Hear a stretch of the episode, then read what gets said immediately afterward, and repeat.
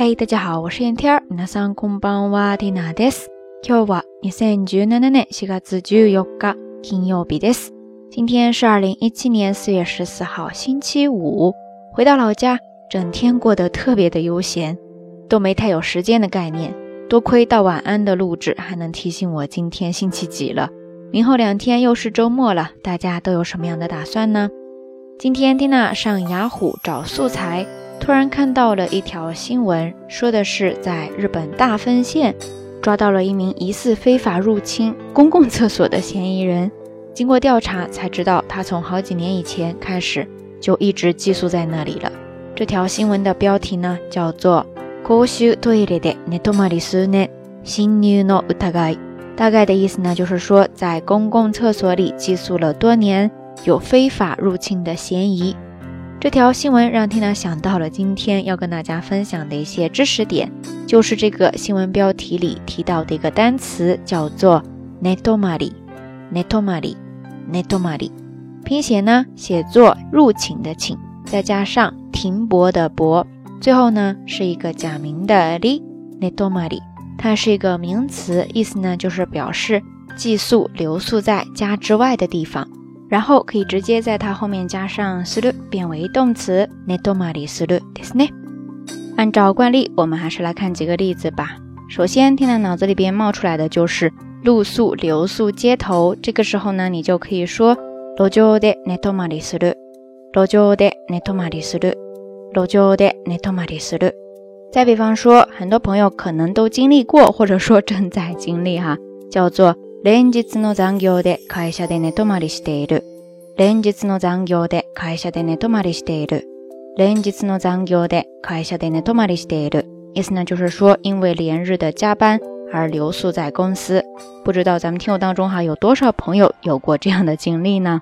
说完在公司里边睡，我们再来看一个，就是在车里边睡。这个时候呢，就可以说車の中で寝泊まりする。車の中で寝泊まりする。 最近这几年，有很多朋友可能会自驾游，有时候呢，可能就会睡在车里边儿。还有就是地震的时候呢，也会出现很多人没有地方可以睡了嘛，就住在自己的私家车里边。当时新闻里边就常常出现另外一个跟它意思相同的表达方式，叫做下去哈个，下去哈个，下去哈个，汉字写作车中泊，停泊的泊。下去哈个，あるいは下去哈个するですね。睡在车里边。OK，以上呢就是这一期的晚安要跟大家分享的一些特别简单的日常的表达方式了。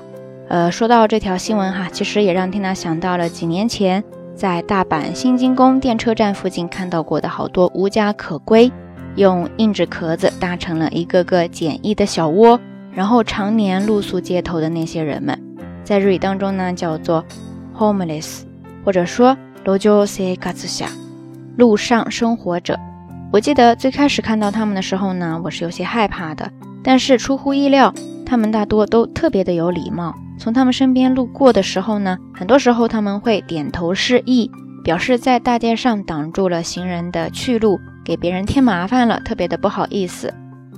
据说他们当中有被动的，也有主动选择留宿街头的朋友。我想每一个人应该都会有一段自己不为人知的故事。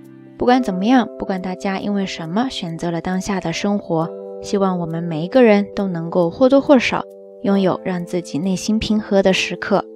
OK，说到这里，这一个周的道晚安就暂时先告一个段落了。